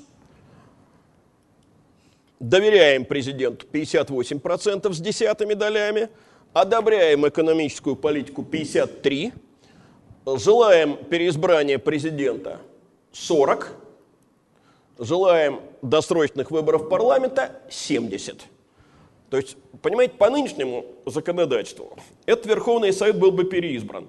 Но если была та Конституция – и там для э, приведения в действие э, решения, высказанного на референдуме, требовалось больше половины не от принявших участие в голосовании, а от списочного состава. Поэтому перевыборы Верховного Совета не состоялись. Ну и дальше все пошло э, тем же путем. Э, э, Компартия плюс руководитель Верховного Совета Руслан Хасбулатов, плюс перешедший на сторону оппозиции вице-президент Александр Рудской. Вот они, так сказать, главные оппоненты правительства. Причем, ну, Хасбулатов выражался по поводу правительства так, мальчики в розовых штанишках. Он сам был э, доктор экономических наук, но это скорее говорит о том, какова была в Советском Союзе экономическая наука – 1 э, мая на Ленинском проспекте в Москве, 93 год, жуткое побоище. Я побоище самого не видел. Я видел граждан, которые в метро входили. Там в шли камни, арматура, грузовик. Одного милиционера задавили. И я видел этих э, дяденек, э, которые шли в авангарде этой колонны. Это были дяденьки лет по 40, плечистые, рослые, тренированные, как на подбор – ну, боевики самые настоящие. А, и, наконец, 21 сентября а, указ Ельцина о распуске съезда Верховного Совета. Нарушал указ Конституцию? Нарушал. Но поймите, это была советская конституция, а, в которой, с одной стороны, было написано, что у нас действует разделение властей, а с другой стороны было написано, что съезд и Верховный Совет могут принять к своему рассмотрению – любой вопрос, отнесенный к ведению э, РСФСР. То есть это был на самом деле правовой тупик, из которого другого выхода э, просто не было. Э, чем ответил съезд? Объявлением о низложении Ельцина провозгласил э, президентом Рудского. Э, в Белом доме, где Верховный Совет заседал, начали раздачу оружия боевикам, самым настоящим. И они первыми пустили оружие в ход. Они пытались захватить э, штаб Объединенных Вооруженных Сил СНГ. Они э, ворвались в мэрию, и там были первые жертвы. И вот уже тогда э, Белый дом был блокирован милицией, правда, безоружной, что оказалось неверно.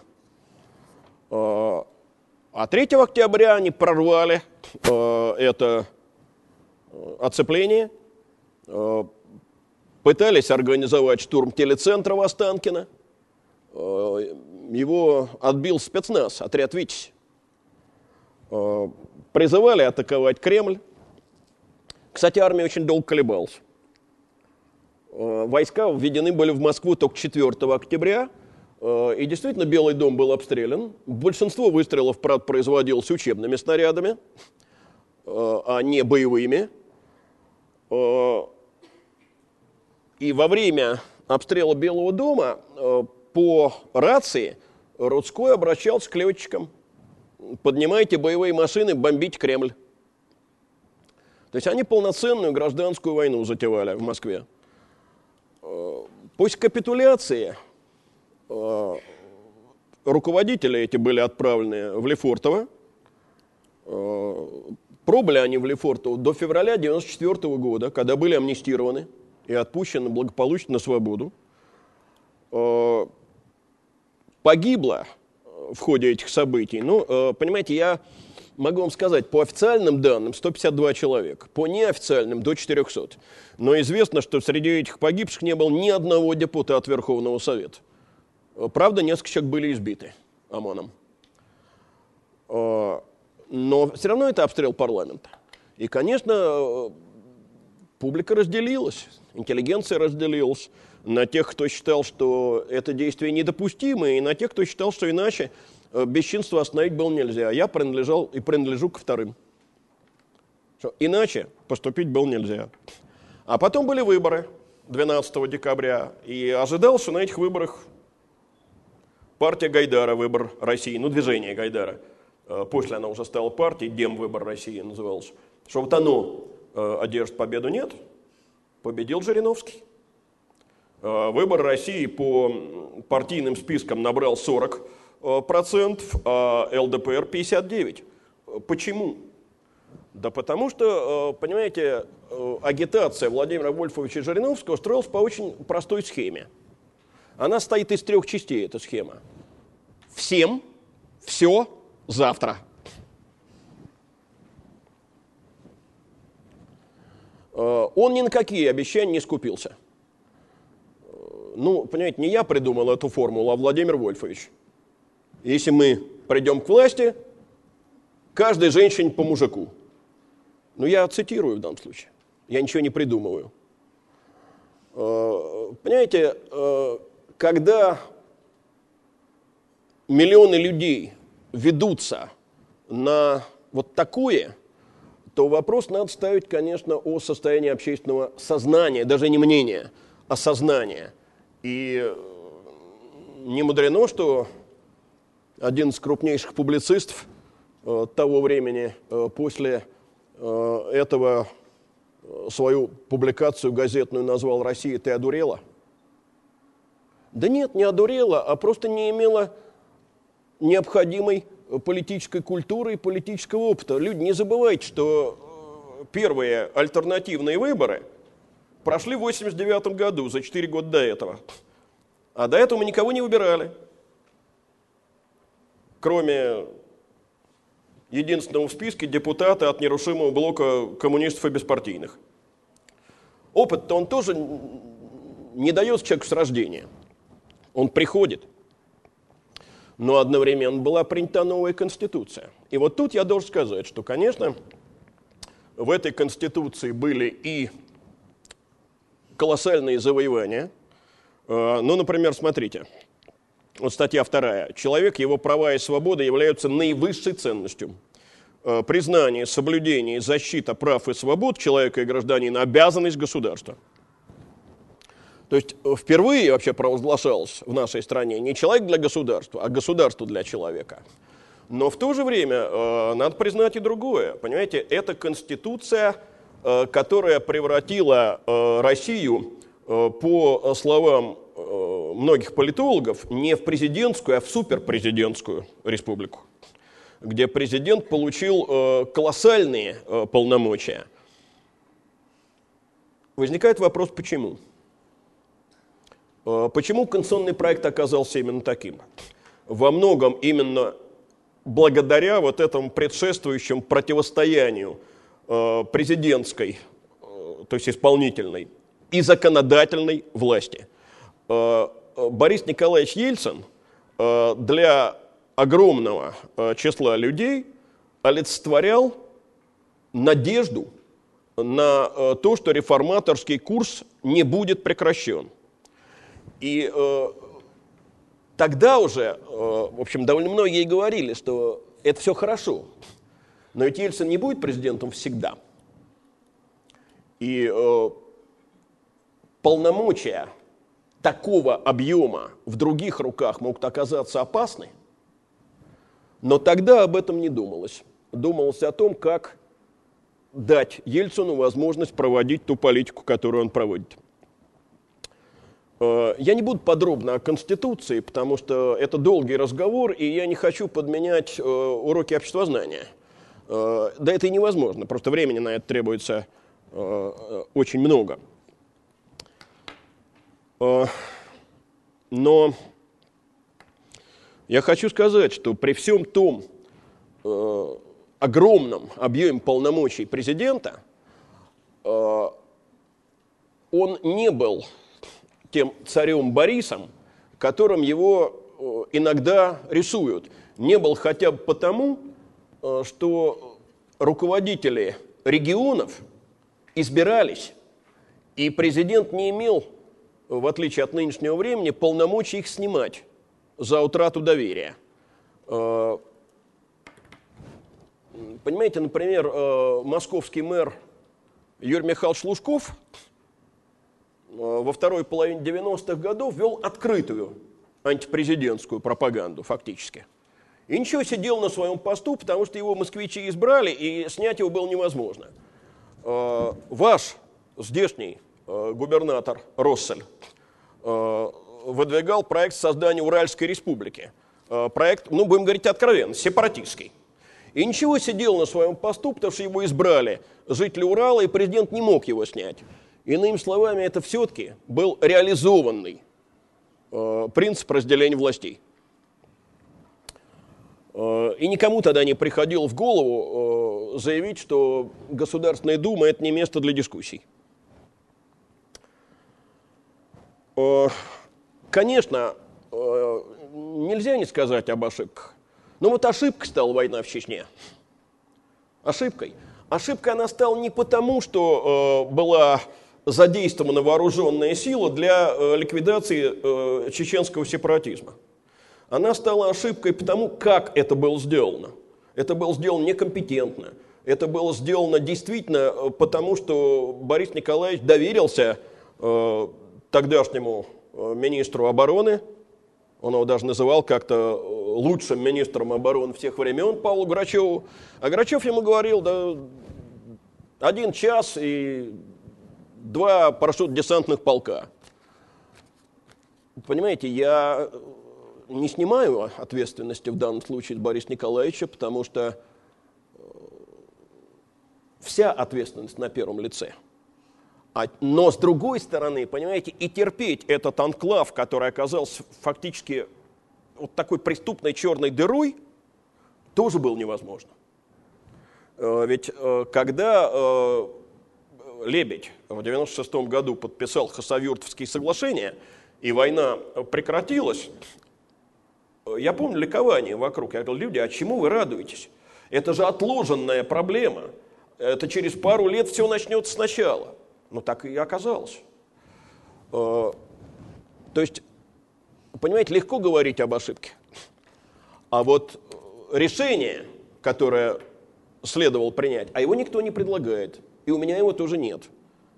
Э, потому что ситуация во многом была на тот момент совершенно безвыходной. Теперь еще об одном. То, что очень часто ставят в вину реформаторам, залоговые аукционы. Распродажа собственности по ничтожным ценам. Что такое залоговые аукционы? Значит, бюджет дефицитный, зарплат пенсий по несколько месяцев в стране не платится, деньги можно было получить в тот момент только от приватизации. Э, предприятия малодоходные.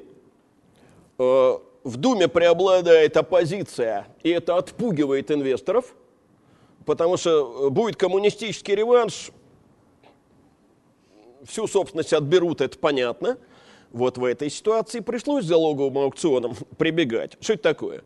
Это крупный пакет акций, э, на конкурсной основе передается во временное управление банком э, в обмен на кредиты. Если кредиты не возвращаются, э, то предприятие переходит в собственность тому, кто этот кредит выдал. Ну, иначе говоря, вот кредиты под залог акций. 12 залоговых аукционов. Действительно, многие предприятия ушли по низким ценам. Кто выигрыша в основном?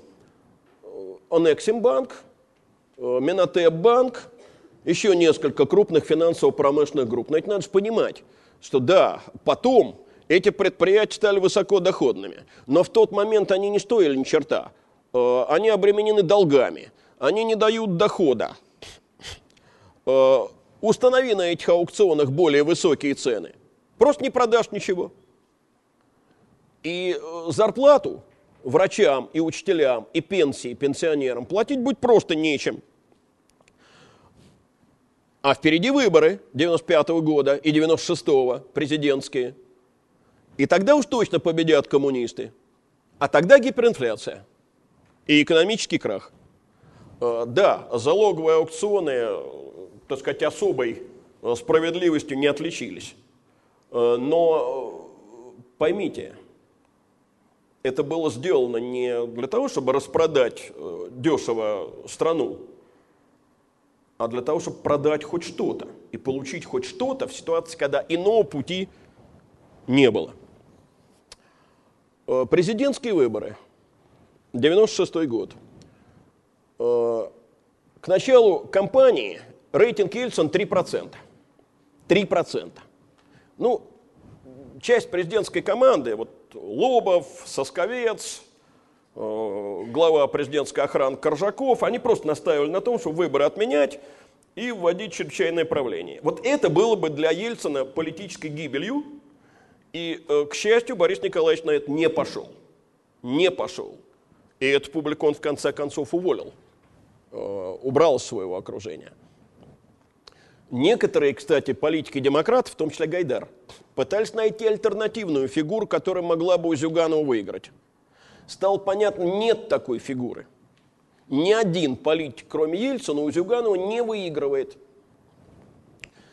И вот тогда развернулась эта э, мощнейшая э, предвыборная кампания, э, во главе которой как руководитель и организатор оказался Чубайс – как руководитель предвыборного штаба, была э, начата кампания «Голосуй или проиграешь» с привлечением молодежи. Э, этот штаб сумел показать обществу, что, ребят, есть только две альтернативы. Либо это Ельцин, либо это коммунисты, а никакой третьей фигуры нет.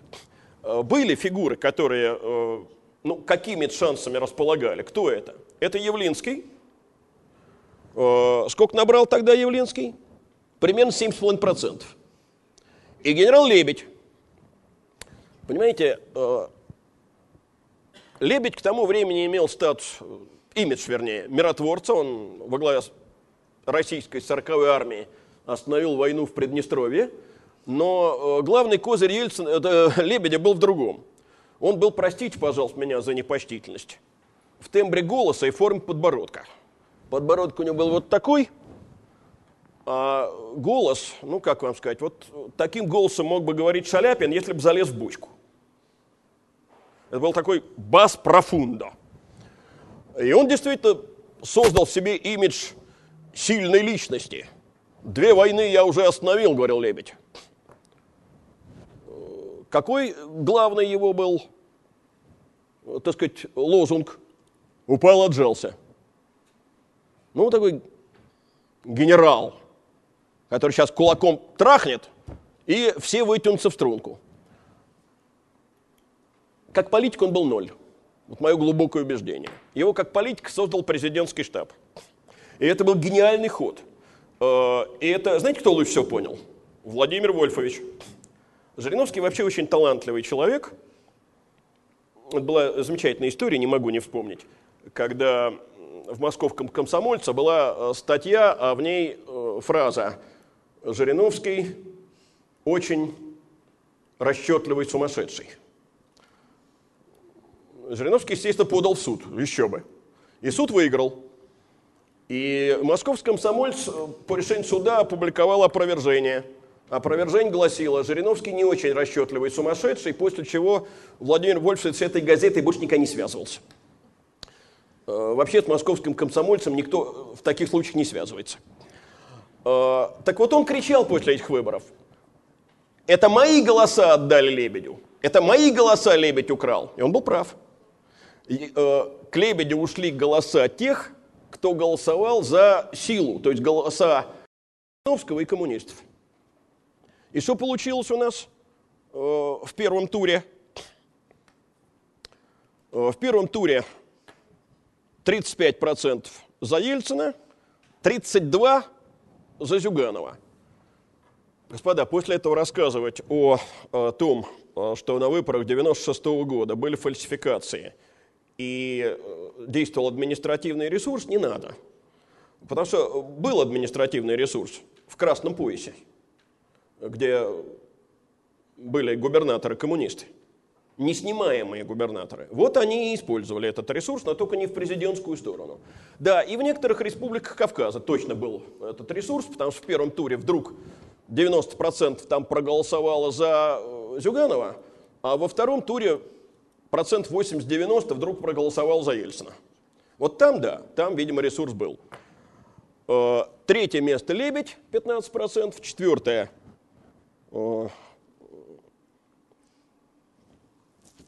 Явлинский, пятое, Жириновский. Все прочие набрали меньше одного процента. Зачем в эту гонку ввязался э, Михаил Сергеевич Горбачев, который тоже получил меньше одного процента, это э, мне понять невозможно. Э, перед вторым туром Лебедь сообщает о том, что он призывает своих сторонников голосовать за Ельцина. Ему дается должность секретаря Совбеза – и вопрос со вторым туром фактически был лишен. 53,7% э, против 40,4%. Это была победа, не основанная на фальсификациях, что бы сейчас по этому поводу не выдумывали. Э, была ли эта компания абсолютно равной? Нет, не была.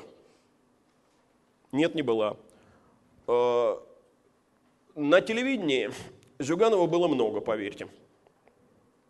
Но, конечно, это не была абсолютно равная кампания, потому что э, были привлечены звезды эстрады к проведению вот этой кампании «Голосуй или проиграешь». Э, очень многие э, журналисты вели агитацию. Люди, но только поймите, это был 96 год. Голод 89-91 был памятен. И возвращаться туда было просто страшно. И люди боялись. Больше того, я знаю людей, которые не ходили на выборы никогда в жизни. И в 89-м не ходили. Вот я вам рассказывал про ту э, компанию выборов на съезд. Не ходили. А в 96-м ходили. И больше того, жившие в Москве, а прописанные черт знает где, помчались по месту прописки. Потому что для многих вариант был такой. Вот либо Ельцин выигрывает – либо успеваю я добежать до канадской границы, или не успеваю. А жить при коммунисте я больше не хочу. Вот на чем была основана та победа. Понимаете, а дальше э, был э, тяжелейший период второго срока, э, когда Ельцин болел, э, Дальше были вот эти истории с э, государственными краткосрочными обязательствами, э, когда рос стремительно государственный долг. И в 1997 году начали было выправлять экономическое положение, а тут азиатский финансовый кризис. Моментально инвесторы стали выводить с развивающихся рынков свои э, средства.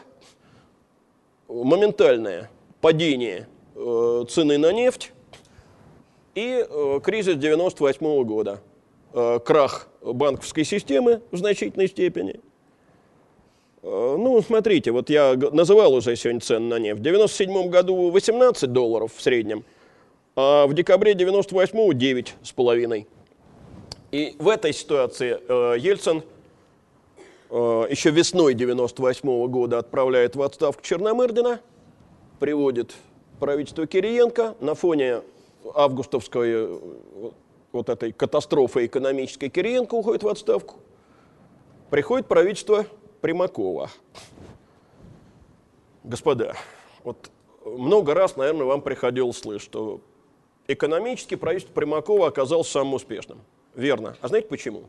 Потому что оно ничего не делало.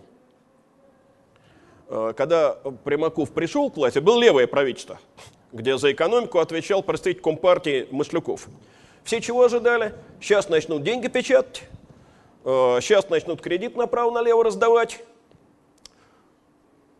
Но дело в том, что ответственность тем и отличается от безответственности, что когда ты вот садишься за штурвал, э, то уже управлять так, как ты призывал, не будучи у штурвала, становится стрёмно. И поэтому весь пакет законов, который предлагал Кириенко и который Дума не пропустила, теперь предложен Примаковым, Дума его пропустила, это все тот же стабилизационный пакет. Заслуг Примакова здесь минимально. А дальше очередная попытка импичмента. А знаете, кто был самый главный сторонник импичмента? Не, не коммунисты. Вот как можно было подумать. Нет, они, конечно, родили вовсю. Но у них был союзник, это яблоко. А, и э, главный пропагандист импичмента в яблоке была замечательная женщина, имя которой сейчас хорошо известно, известнее, чем тогда.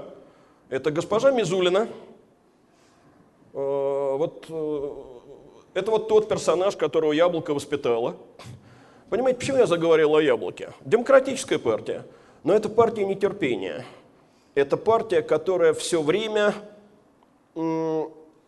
выступала за все хорошее против всего плохого.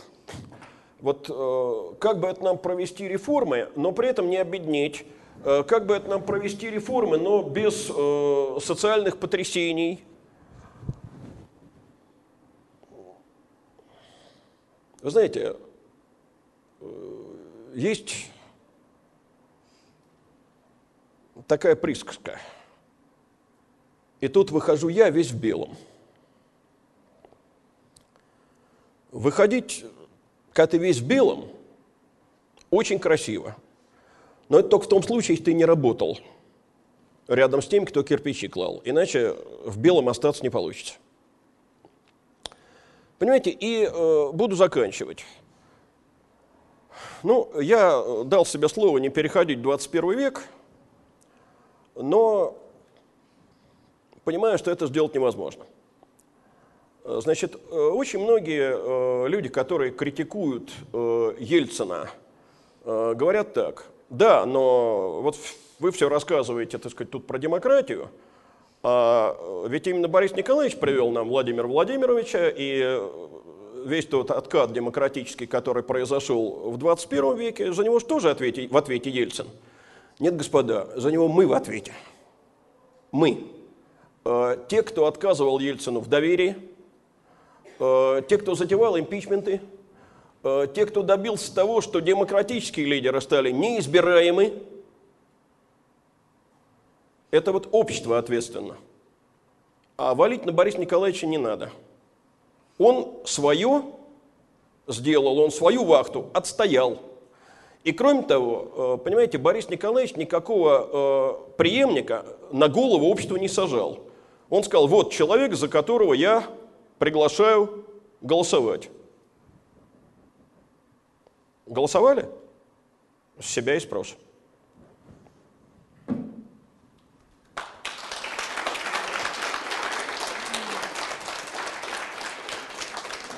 Э, кстати, одним из самых активных агитаторов за э, кандидатуру Путина был Борис Немцов потому что э, не все то видно сразу, что потом проявляется.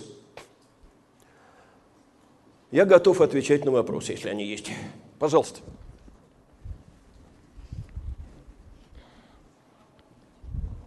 Добрый вечер. Алексей Александрович, Вы в 90-е годы были одним из авторов учебника. Я в 90-е годы э, написал в соавторстве с Андреем Львовичем Юргановым учебник по истории России с древнейших времен до конца XVIII века. Э, твердо понимаю, что ни в какое другое время э, мне бы это не удалось. И для меня 90-е годы, поверьте, были очень голодные. Но они же были очень свободные. А вопрос такой. А вот в 90-е годы, как был, каково было написать учебник? То есть какое было, было ли давление? Ни малейшего. Были, были ли проблемы финансовой с публикацией? Последний не понял. Ну, в 90-е годы были, например, такие проблемы, что учебник написан, все готово, но его, говорит, а не на что вы напечатать? Два года мы искали деньги э, вместе с руководством Московского э, института развития образовательных систем, э, потому что денег не было. Э, потом деньги появились. Э, учебник был издан, если кто э, помнит, э, на серой бумаге в одну краску, почти без иллюстраций, сначала в мягкой обложке, но счастье было, что так издали. Конечно, финансовых проблем было много. Конечно, сегодня так учебники издавать невозможно, но сегодня они полиграфически издаются замечательно – а вот что там написано, это я комментировать не буду. А вот общественная компания была какая-нибудь? Не так написали, например, как в СМИ, например? Ну, общественной компании нет, потому что все-таки ну, учебник это вещь гораздо более локальная, чем СМИ. Э, но... Можно микрофон? Э, чтобы не орать. Я просто помню, э, как учебник проходил. Ну, попал он на рецензию в сектор военной истории почему-то. И э, написал рецензию некто Артамонов. Ну, полгода он отнял э, при прохождении книги. Э, значит, а претензия была такая. Там вот у нас написано, что в Московской Руси запретили выдавать девочек замуж раньше 12 лет. Ну, полковник говорит, что 12 лет – в обстановке нынешней беспардонной пропаганды похоти это приведет к росту абортов. Я как стоял, так и умер сразу. Ну вот это был уровень претензий. Там много другого было, но это было самое красивое, поэтому я это и пересказываю. А давления не было. Мы в учебник написали все то, что сочли нужным. Э, скажу об одном. Э, не было цензуры, была самоцензура вот э, написать в учебник все то, что хотелось э, о святом благоверном князе Александре Невском, я тогда не решился.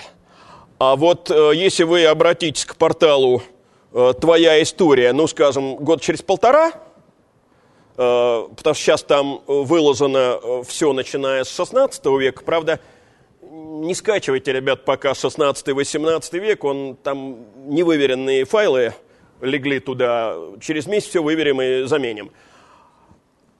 А через год будет вот этот последний учебник, там все будет сказано откровенно. Это я уже написал один, не рассчитывая ни на какой гриф, и, что называется, вот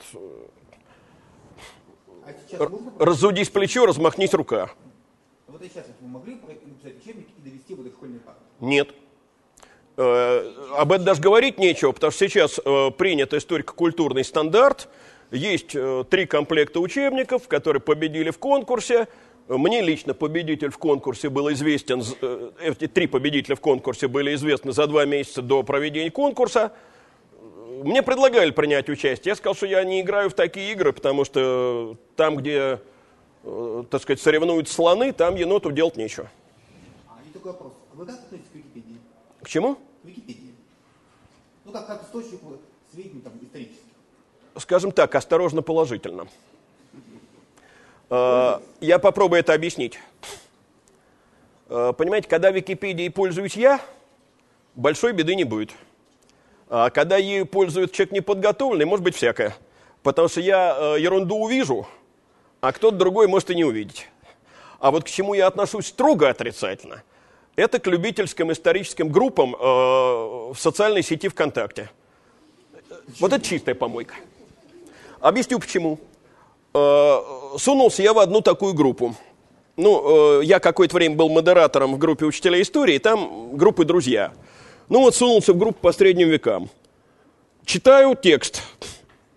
Пишет некто. Э, могу откровенно сказать, что о средних веках я знаю все, могу консультировать. Вы знаете, я человек не ленивый. Э, я сразу поинтересовался, кто клиент по образованию. Ну, машиностроительный техникум у него за плечами. Но понимаете, когда есть такой старый анекдот, спрашивают профессора, за сколько вы можете выучить китайский язык? Вы знаете, я всю жизнь не учу и пока не выучил. Спрашивает аспиранта, ты за сколько можешь выучить китайский язык? Лет за пять. Спрашивают студента, а когда сдавать? Это из той же оперы. Я стал заниматься вот этими лекциями на портале, руки не доходили. И кроме того, знаете, я, честно говоря, не очень уверен, что для э, старших э, презентации так уж необходимы.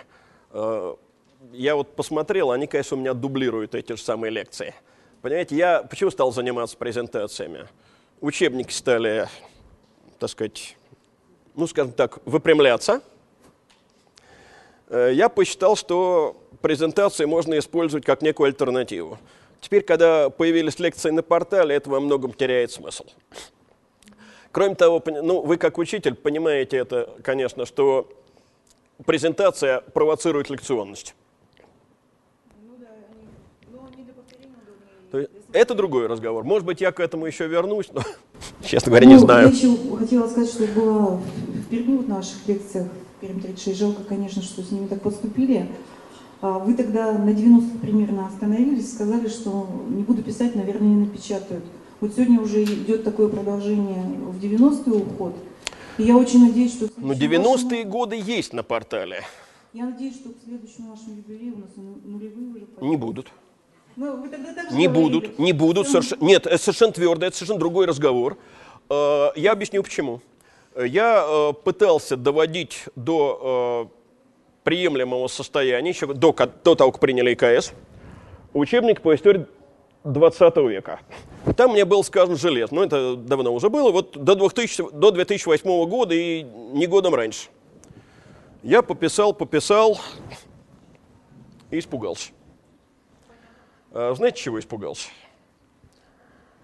А, вот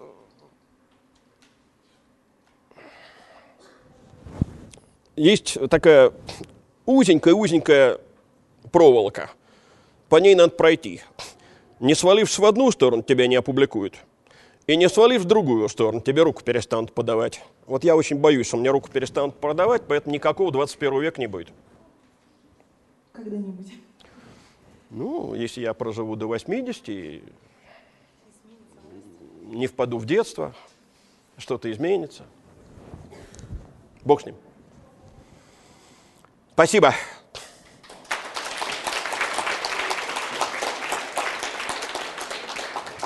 Друзья, если вопросов больше нет, или может быть есть?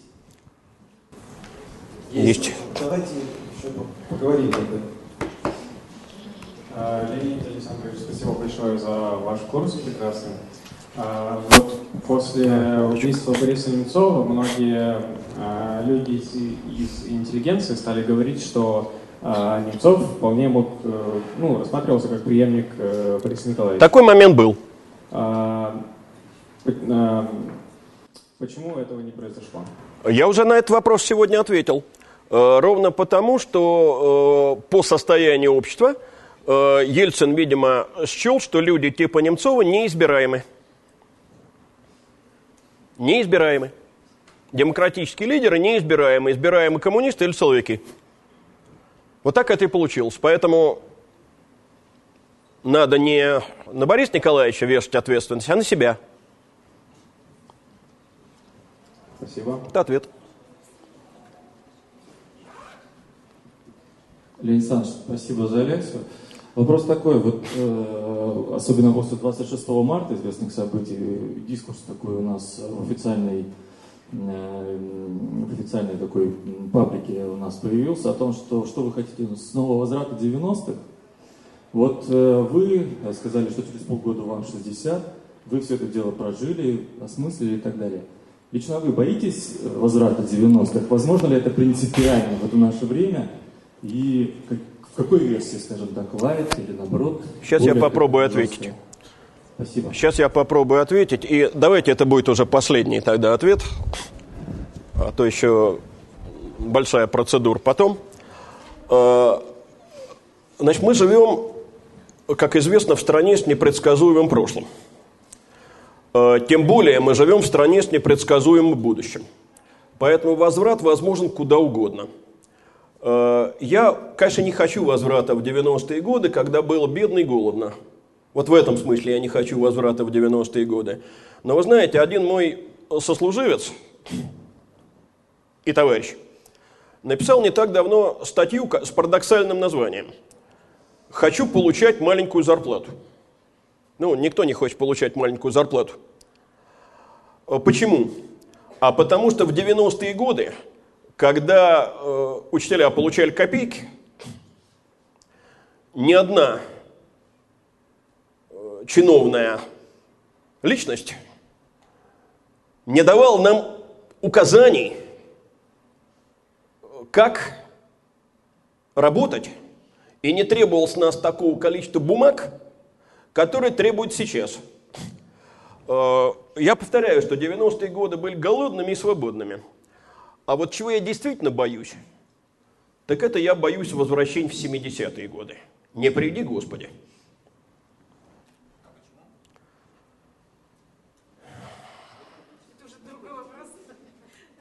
Жил, потому что я в 70-е годы, и больше там жить не хочу.